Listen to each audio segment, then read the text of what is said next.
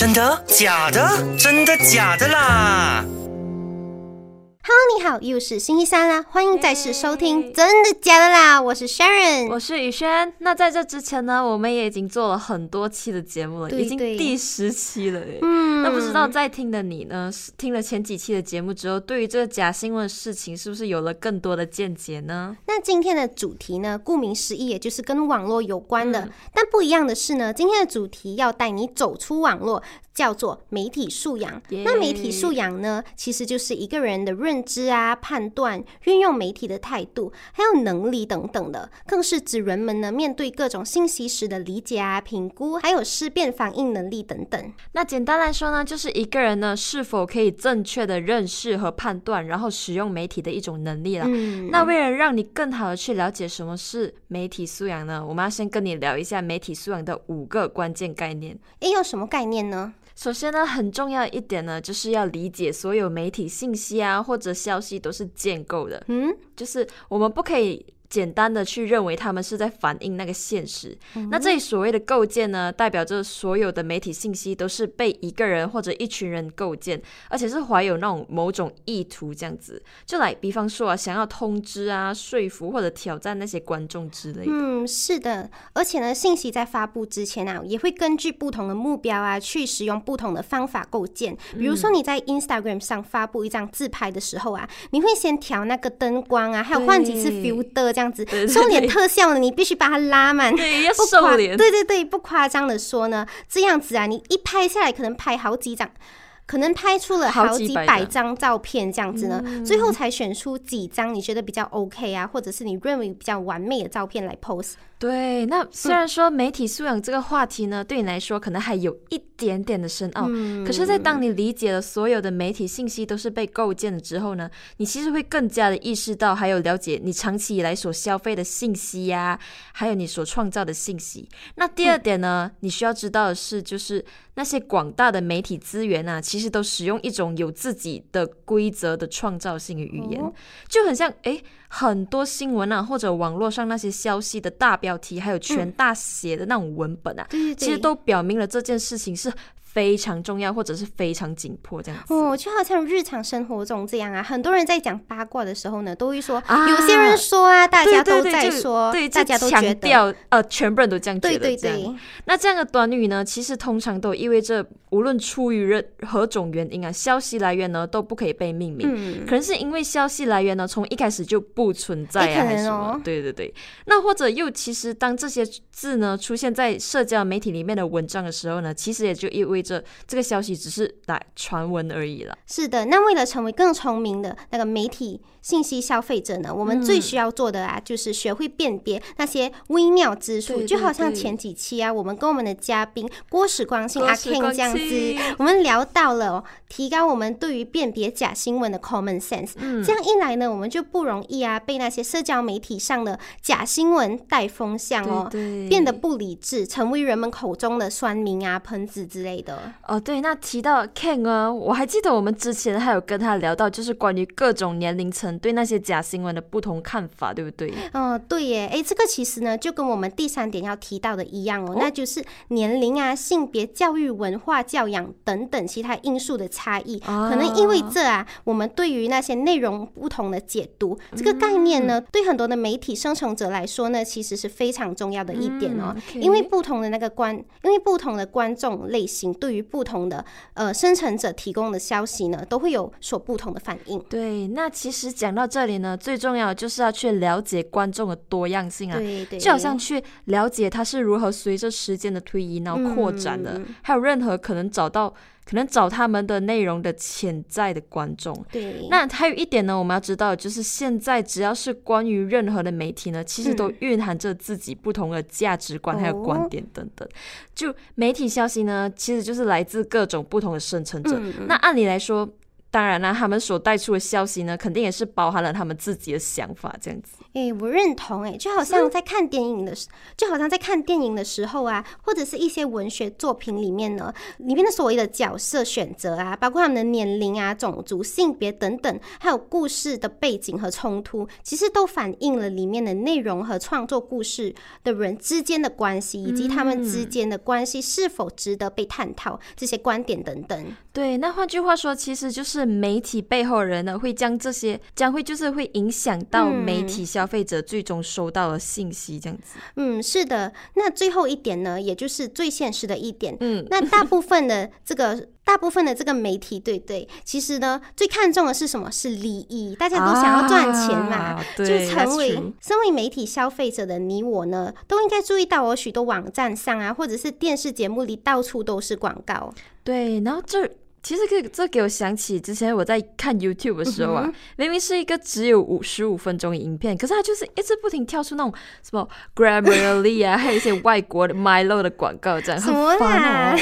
哦，还有那个 Hotel Trivago，呀，我们都被资本洗脑了。现实呢是很社会呢都是很现实的，大家都想要赚钱啊。有些平台呢就会去调整他们的内容啊，目的就是为了去取悦他们的那些广告商啊，以便可以更好的。去反映他们的观点，说到底啊，其实都是金钱在作怪哦。真的，你看现在啊，社交媒体就已经慢慢的崛起，就成为一种营销的工具。那现在社交媒体上面呢，就有很多内容啊，都很有可能会是作为吸引潜在用户的一些技巧。嗯。然后当你意识到这一点的时候呢，其实对你来说反而是一件很好事哦。对对对，就可以帮助你在浏览那些社交媒体上面的消息的时候呢，就会更加的明智。嗯。提高，就像阿 King 讲。提高自己的 common sense 的质量。那讲了那么多，我相信你现在一定很好奇一个问题，可能会讲，可能会讲，哎呦。道理我都懂，媒体素养这东西，OK，你们讲啊，我大概理解。嗯，可是它到底可以拿来干嘛呢？嗯，有些人会认为呀，这媒体素养这件事呢，只不过是一门微不足道的学问哦，没有必要去特地重视。可是众所周知啊，这是一个新闻最多的时代，也就是新闻最差的时代哦。信息技术的发展让传播渠道变得越来越的。越来越多元化，信息传播的门槛呢也越来越低，假新闻呢也变得越来越多。那你不知道是不是有经历过这样的事情呢？就是同一件事啊，被多家媒体都报道，一说风云啊，甚至出现了一些反转的新闻，而这些新闻呢，多数都是假消息，会打扰我们的，会打乱我们的这些判断啊，使我们不知道到底该相信谁提供的信息。哦，对，那打个比方说啊，两三年前呢，就是。是前两三年流行的新型冠状病毒感染的肺炎呢，对于所有人来说，真的是一场噩梦。可是比起这场噩梦啊，其实更让人不解的就是许许多多的谣言也同时在朋友圈中热传。这样子，就比如说有传闻讲，就用了七天的 N。N 九十五口罩，只要用吹风机呀吹一下，或者酒精消毒，就可以继续重复使用。它什么只要多吃什么乳铁蛋白，应该是吧？还有多喝绿茶就可以预防新冠病毒这样子的传闻。哎，对哦，我记得我们讨论过这个话题，那时候我们是跟阿 Ken 聊的，对不对？对对对，我印象最对我印象最深刻的就是什么？你还记得吗？那喝尿的，对对对，就有印度的政府声称呢，喝牛尿能够防这个新冠。更扯的是呢，还有政府人员去上传自己喝尿的视频哦，然后说自己已经战胜了 COVID 哎。其实讲到这里，就不难可以看出，在这个全民新闻的时代呀，我们比。以往就是获得更多的新闻，可是也更容易感到困惑。然后最难的事情呢，其实就是追究里面的真相。对对。那就有调查显示呢，大多数的成年人在转发一篇文章之前，阅读的内容呢不超过一个标题。什么？对。那超过百分之七十五的成年人呢，也无法识别假新闻。而且根据斯坦福的大学的一项研究发现哦，百分之八十二的中学生呢都无法。区分标有赞助内容的广告和网站上的真实新闻故事，哦，就？分不清假的还是真的这样。嗯，那总的来说呢，在 OECD 国家里面呢、只有不到十分之一的学生能够分清事实还有观点，很夸张，对不对？对耶，那现在啊，人们使用社交媒体上啊，花费的时间越来越多了。电子设备呢，在课堂里也越来越的，就被普及化对，也被普及化了。嗯网络上的言论呢，也愈发变得自由这样子。因为这样的现象产生啊，而让这个媒体素养教育呢，也就是 media literacy education 的普及，也变得越来越至关重要啦。媒体素养教育呢，能够使人们更好的去理解啊、评估信息，同时嗯呢，也向人们提供了他们所需要的技能，以应付那些堆积如山的信息哦。那其实我国的青少年呐、对媒体素养教育存在的误区呢，跟对互联网时代的现实媒介环境本身所具有的特征的认识是非常的不足的，然后他们之间是息息相关的。其实跟传统媒体相比啊，以互联网为代表的新媒体呢，在变革媒介传播的哲学观念啊，加快信息传播啊，还有促进受众参与等方面具有强大的优势。哦，可是？，unfortunately，它出它也出现了一些新的特征，然后也产生了一些相关的负面影响。就比方说，嗯，新媒体新媒体时代的媒介传播文本的碎片化，就是嗯。一个一个这样子，对对对然后传播对象的不清晰性啊，还有传播思维的单向性、就很单调，这样都很容易对于。就是对于生活那经验不足或者是批判分析能力不足的青少年而言呢，产生很多不良的影响。对啦，因为三观都还没有建立嘛。对呀比如说，随着 TikTok 啊、抖音的兴起呢，一些网红啊，就会为了变红、变 viral，、而去越过那些道德的底线，可能靠这啊传播一些低俗的信息，就比如说拍那些擦边的短视频啊，或者是通过直播的方式去，you know spread 呀 to 全部人对这样子。还有就是那些业配在线赌博、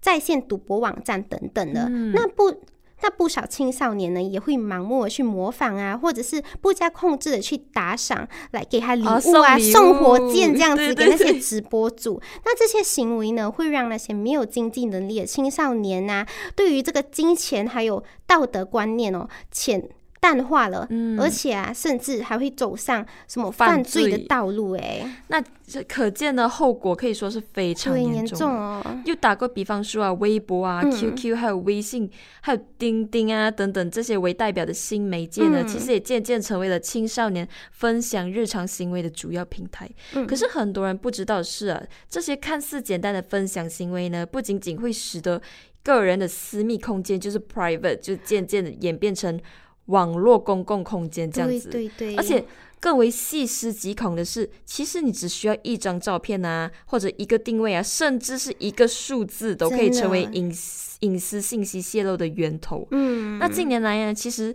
真的就有不少人，就只是因为在朋友圈呢。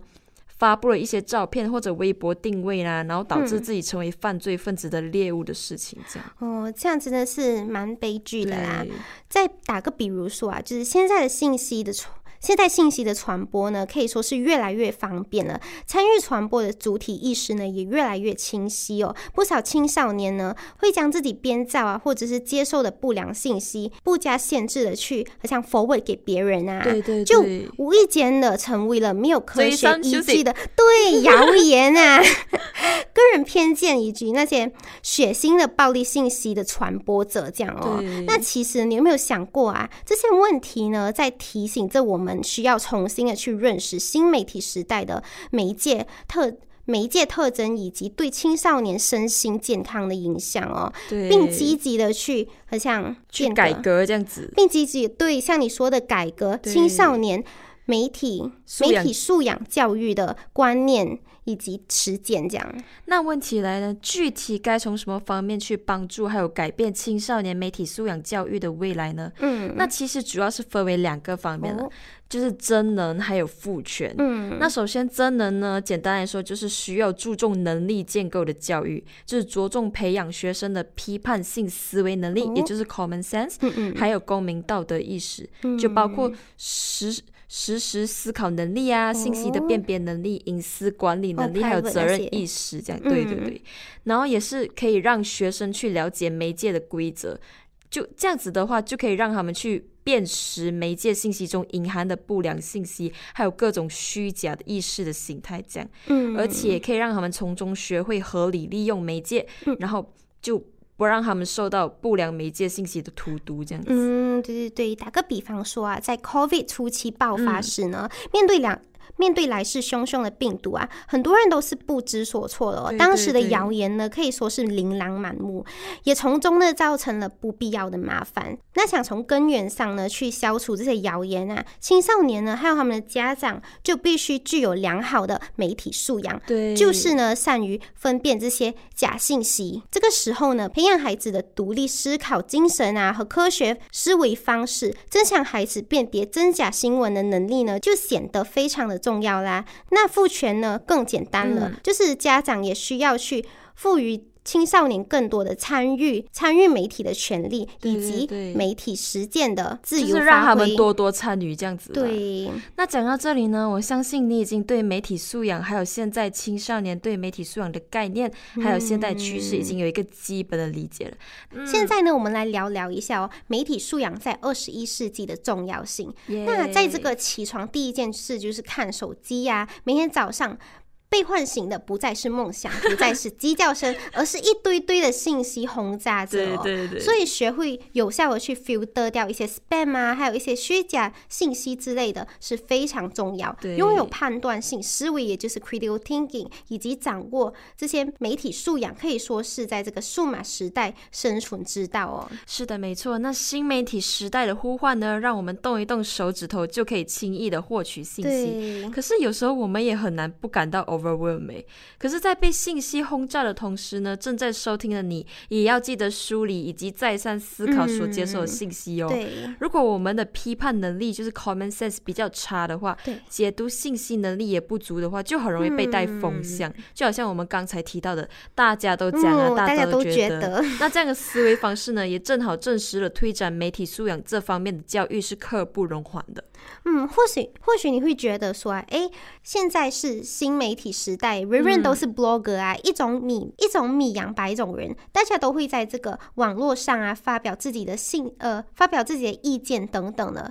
在网络上呢可以听见不同的声音。都可以表达不同的观点啊，和这个网友去交流意见什么的。的确啦，在传统媒体的时代哦，新闻的生产呢受到各种的约束，对。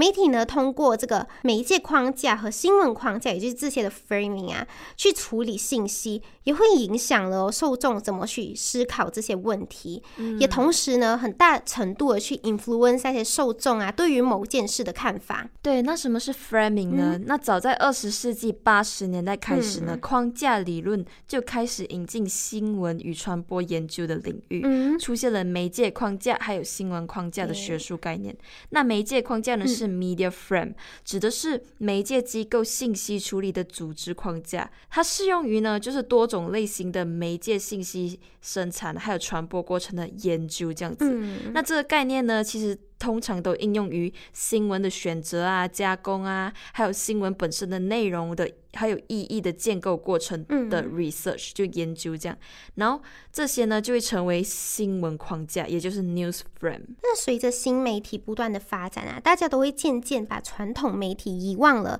比如啊，好像。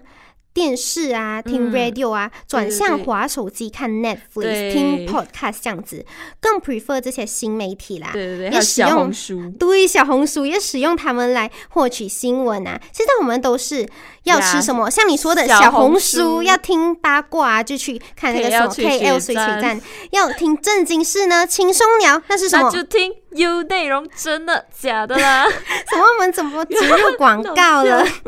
那话说啊，在新媒体冲击这报纸、radio 等等的传统媒体呢，传统媒体就需要借助新媒体来寻求新的生存之道。那传统媒体还有新媒体呢，就有着不同的报道理念，还有报道形式。传统媒体呢所报道的事情呢，就是 uniform 啊，还有 consistent 的，就好像以前打仗的时候呢，对对。平民百姓都是通过唯一的 radio channel，就是来获取取信息，这样子对吗？就那个时代就只有 radio 是我们可以获取信息的唯一渠道，然后不像我们就是 COVID 来的时候啊，哇 WhatsApp FB 一堆信息就是抖抖抖抖抖扑面而来，而且这样相比之下呢，传统媒体就过于的单调，没有 cover 的那些信息呢，我都是不知道的。对对，传统媒体讲出来是深度，而新媒体呢要的就是最 trending、最 hot 的 topic 啊，高效率，趁趁那个热度啊，才有流量。量，哎，可是哦。我觉得最近推我看的那些内容都很单一，哎，哈，这样讲哦，就我感觉自己啊，好像陷入了一个 echo chamber effect 回音式效应，指的就是啊，网络技术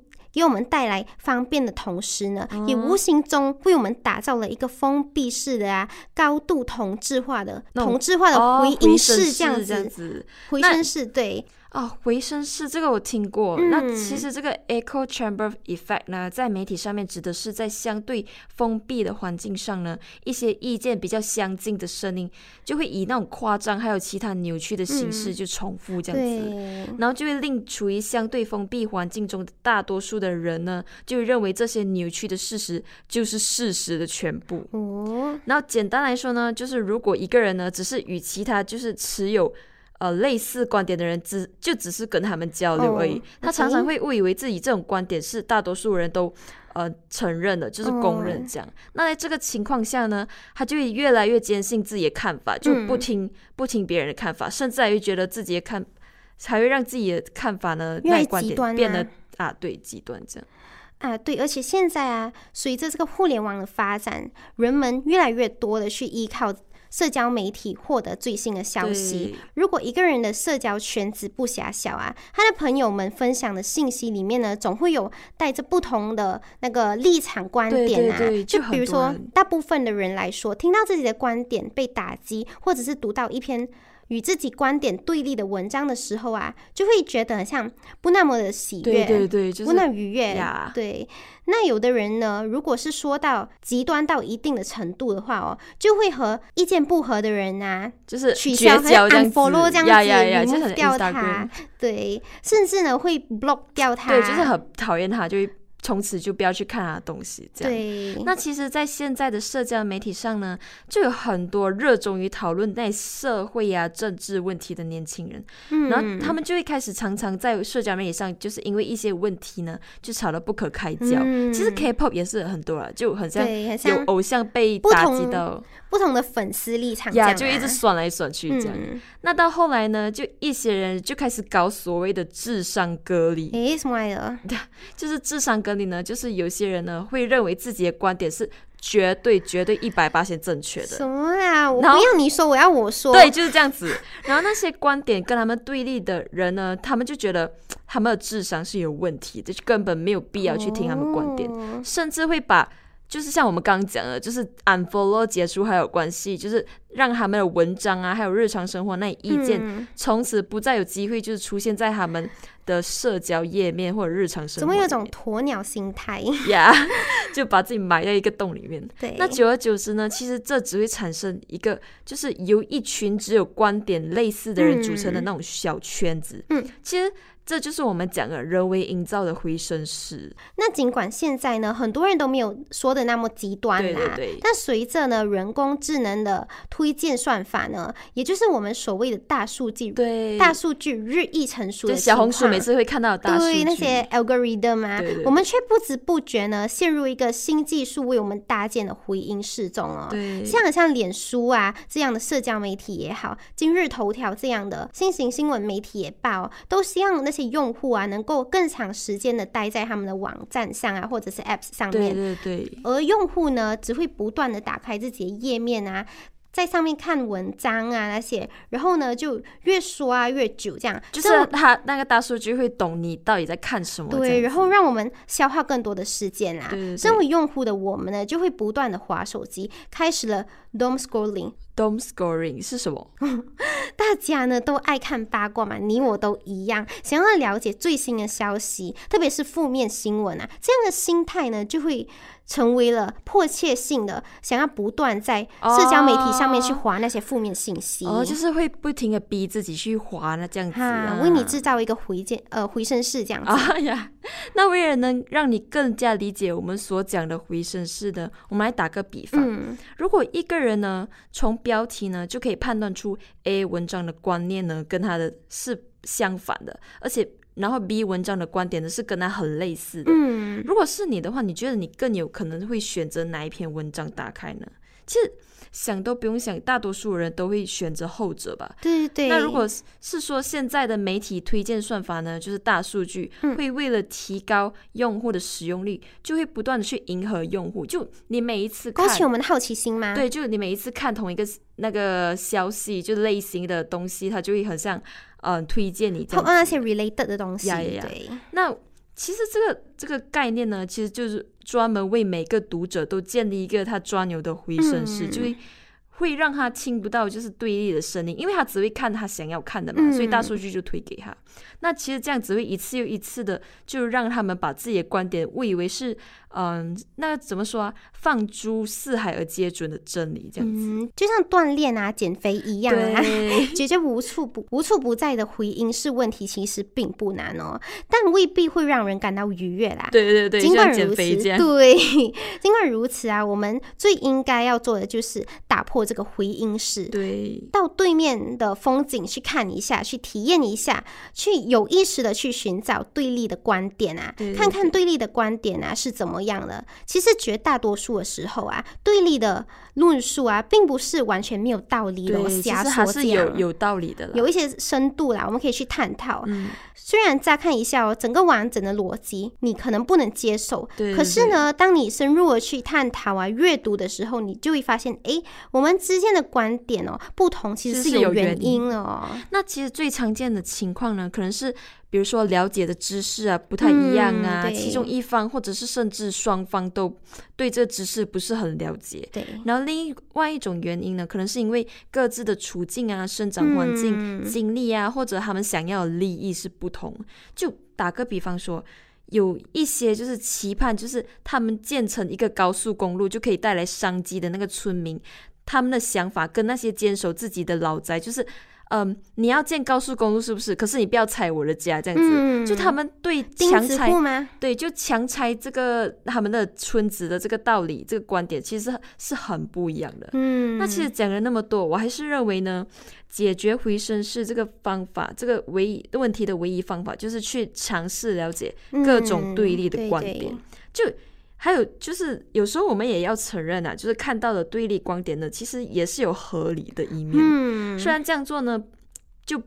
其实也不不会意味着一个人就会哇世界观就改变，然后自己的观点，然后整个人就改变这样子。可是他至少不会像我们刚刚讲的那样就变得那么极端，也不会像我们刚刚讲的那样，就是因为观点观点偏颇犯下重大的错误这样。嗯，那我们为什么要去培养这个媒体素养呢？其实啊，媒体素养可以扩展读写能力的概念哦。在这个新媒体时代呢，信息都是通过多种的方式去呃传播的。读读写能力啊，比起以往呢，更加的烧脑，需要 critical thinking，不随波逐流啊，就好像前段时间很流行的那个白幼瘦审美啊。让许多的那个青春期少女患上厌食症哎，对啊，就是白又又白又瘦又美，就是一个青春少女少女的标准这样。嗯，那还有什么就是 Brazilian butt lift BBL 这些 toxic 的 beauty standard 都造成了许多人的那种 insecure 这样子。对耶，你有没有想过这些标准又是谁去 set 的？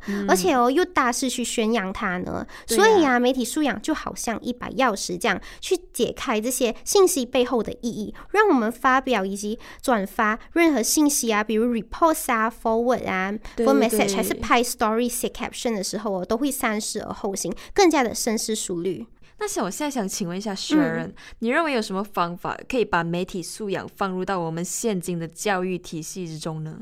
嗯，我认为呀，媒体素养是在这个数码时代中呢至关重要的技能哦。它决定了孩子呢是大众媒体的工具啊，还是大众媒体是提供孩子使用的工具。对，简单来对，简单来说呢，孩子是被这个媒体所控制啊，还是第二呢，孩子有能力去使用这个媒体，操控这个媒体？不知道正在收听的你啊，有没有记得前段时间哦，YouTube 上广受争议的艾莎门 Elsa Gate 事件呢？啊，那个我知道，就是嗯那个 YouTuber 啊，就会拍那种实验影片，就说不管一开始呢，就怎样点那个 YouTube 影片呢，它的嗯中间就会莫名其妙连接到一些奇怪的儿童卡通，对对，内容都是什么什么。呃，米奇啊，就是 Mickey Mouse 喝醉被酒瓶砸到头，血流不止，或者是不明啊液体呢，就注射到 Elsa 那种手上，搭配着那很诡异的儿歌，然后内容就就像我刚刚讲的，非常诡异这样子。有心人士呢，就会故意假装影片是制作给儿童观看的，嗯然后影片呢是特地使用卡通，比如说 Elsa 啊，就米 Mickey Mouse 这样子，嗯故意幼稚化影片的标题，可以让家长就是难以察觉，就你里面里面的内容是有多么的乱，完全是儿童不宜，就十八禁这样子。对，那这些影片大部分呢批量呢快速的生产，就很像流水线一样，嗯。就那种工厂就是 流水线工，所以说呢，就算其中一部影片呢被检举了，嗯市面上其实还有很多部类似的影片，还是一样流传在网上这样子。对这些影片的目标呢，虽然不是针对那些成年人啊，因为成年人已经长大了嘛，建嗯，已经建立了自己的三就不会欣赏观。那种这种东西。对，就对他们来说呢，比较低幼的手段啊，还还有比较那种恶劣的拍摄手法、啊、的影片呢，让他们就感到不适啊，没有动力，没有那种不会去欣赏不会去欣赏这类型的影片啦。平时呢，受到好像家教比较严格啊，视野并不宽阔，懂得不多。对于这些有着刚开始想要去探索心理需求的儿童来说啊，在这些猎奇的心理的指导下，会去尝试观看此类型的影片啊，并且沉迷其中哦。是，那近日呢，更有 Elsa Gate 二点零的出现哦。影片里面呢，就像近近年来流行的吃播啊，就嗯某棒啊，就有做这种包装这样。影片里面的主持人呢，就身穿那种颜色鲜艳的衣服，嗯，再用那种夸张的表情啊，还有声线，就进行那种吃播。然后，可是最不正常的是他们的那种。正常的食物中哦，混有很多奇怪的东西，就比如说眼球啊、针筒啊、药丸、嗯高跟鞋啊，还有那种各种各样的餐具，这样子。用真假的食物呢在做游戏，就是会让要让别人猜，哎，你猜我这个是吃的是真的还是假的？然后这种内容呢，通常都会误导小朋友，就有机会让小朋友在现实中模仿这样子，真的是很危险，家长一定要提防。现在我们来聊聊 Elsa Gate 事件的阴谋论。制造这系列影片啊，需要投入大量的时间、人力等等的金钱那些，背后呢不可能没有理由的嘛。对网友们呢就纷纷在猜测哦，这可能是国际儿童性犯罪和儿童贩卖组织的前期投入。对对这样的影片呢，能够诱导啊那些儿童更容易的去接受啊受虐和施虐哦，对施虐对施虐的敏感性啊降低，可以方便那些性变态精神呢去控制儿童。打个对就是比方，就是像他们觉得这种东西是正常这样子，对，理所当然的。打个比方哦，就很像一个儿童啊，经常观看此类型的影片啊，那么如果他遇到了性变态呢？他可以很像性变态，就告诉他说：“哦，这是我对你的特殊的爱啊，特殊的，很像教育等等啊。对对对然后可能就会很像接受嘛，因为他已经啊，已经被扭曲三观。对，就会犹豫哦，告诉其他人的那个可能性啊，让这个性变态呢，可能诶什么长期虐待他啊，就尝到甜头了，就可以继续这样子。然后那些性变态虐待儿童呢，甚至洗脑儿童，让儿童自愿做出变态行为，并且将这些行为上传到视频，会让更多的性变态呀、恋童癖高价购买，从而让儿童性犯罪集团呢就可以获得高额的利润。嗯这样的情况真的挺让人担忧的。对对，尤其是小学生啊，还有青少年，一天平均都花六到九个小时使用电子产品。嗯，我相信，就是那些从事教育界的工作者呢，都希望能够培养学生的 common sense 啊，critical thinking 这样子，让学生能够克服二十一世纪网络兴起时代的挑战。嗯，那我相信呢，媒体素养教学呢，其实还可以帮助到学生发展成为积极的信息消费者。哦，为什么说呢？